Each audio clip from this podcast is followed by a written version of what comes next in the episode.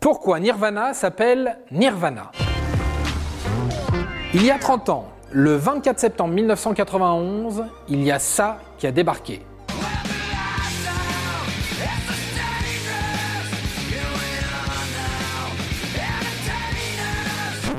Smells Like Teen Spirit, Come As You Are, Lithium et dix autres titres se sont installés dans les Discman de la jeunesse, imposant aux adolescents le style grunge, cheveux gras, fringues amples et de préférence un peu mitées, la classe quoi. L'occasion rêvée de se poser cette question, pourquoi Nirvana s'appelle Nirvana? Pourquoi un groupe de rock punk grunge a choisi un nom si doux Nirvana? Nirvana. Nirvana en sanskrit, ça veut dire extinction du tumulte, de l'ignorance. Nirvana par extension veut dire apaisement, libération. Donc Nirvana est assez loin du son saturé et énervé des guitares. D'ailleurs, avant de s'appeler Nirvana, le groupe de Kurt Cobain et Chris Novoselic, le bassiste et autre cofondateur du groupe, est passé par plein de noms très très étranges. Je vous en donne quelques-uns pêle-mêle. The Reaganite, Cold and Wet, Drugs for Sale, Bliss Erectum, Smellfish, Novocaine, et le meilleur, le plus goûtu, le plus fin, Fecal Matters, soit matière fécale en français dans le texte. Voilà, voilà.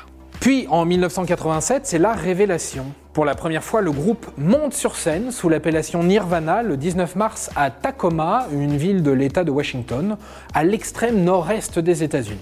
Alors, pourquoi ce nom?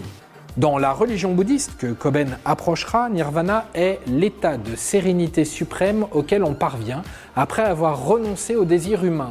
L'état de sérénité suprême auquel on parvient après avoir renoncé au désir humain, ben c'est en fait pas si loin de la pensée de Cobain qui rejette la société moderne et la consommation. Mais le nirvana dans le bouddhisme, c'est aussi la fin des cycles des réincarnations. Logique donc que Nirvana soit le dernier nom après la flopée de dénominations qu'on a énumérées tout à l'heure. La fin du cycle des réincarnations soit une drôle de prédiction quand on sait le destin tragique qui attend Kurt Cobain, qui se suicidera en 1994. Mais si Nirvana est mondialement connu et encore iconique, c'est aussi, on se l'est dit, pour la pochette de son album Nevermind. Ça ne vous dit rien comme ça, mais si je vous dis bébé nu qui plonge dans une piscine et qui essaie d'attraper un dollar au bout d'un hameçon, eh ben ouais, eh ben ouais, vous voyez forcément de quoi je parle. Eh bien, cette pochette a fait un énorme scandale au moment de sa sortie en 1991. Aussi bien pour la nudité affichée, d'un bébé circoncis qui plus est, mais aussi pour son association au dollar, une critique à peine déguisée de la société de consommation que répugnait Kurt Cobain. À l'époque, l'album n'est pas présent dans tous les stores, et des stickers sont même collés sur l'album pour le rendre un peu moins provoquant dans les bacs. D'ailleurs, le succès fulgurant de cet album et la médiatisation qui l'accompagne va amorcer la chute de Kurt Cobain. Il dira je ne pense pas que cela soit génial de passer 20 fois par jour sur MTV, à part pour les ventes de l'album. Du strict point de vue de l'image du groupe, c'est catastrophique. On passe vraiment pour un produit de consommation courante. Près de 30 ans plus tard, l'iconique image fait encore grandement parler d'elle.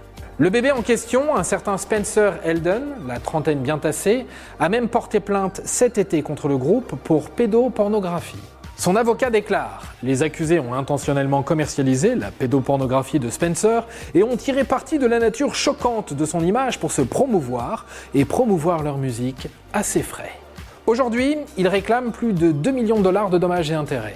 Pour le shooting, ses parents avaient touché 200 dollars. Entre-temps, Nirvana a vendu plus de 30 millions d'albums et Nevermind est considéré comme l'un des albums les plus réussis de toute l'histoire de la musique. Et voilà, maintenant, vous savez tout. Au revoir, messieurs, dames. C'est ça la puissance intellectuelle. Sapristi C'était un podcast de Genside.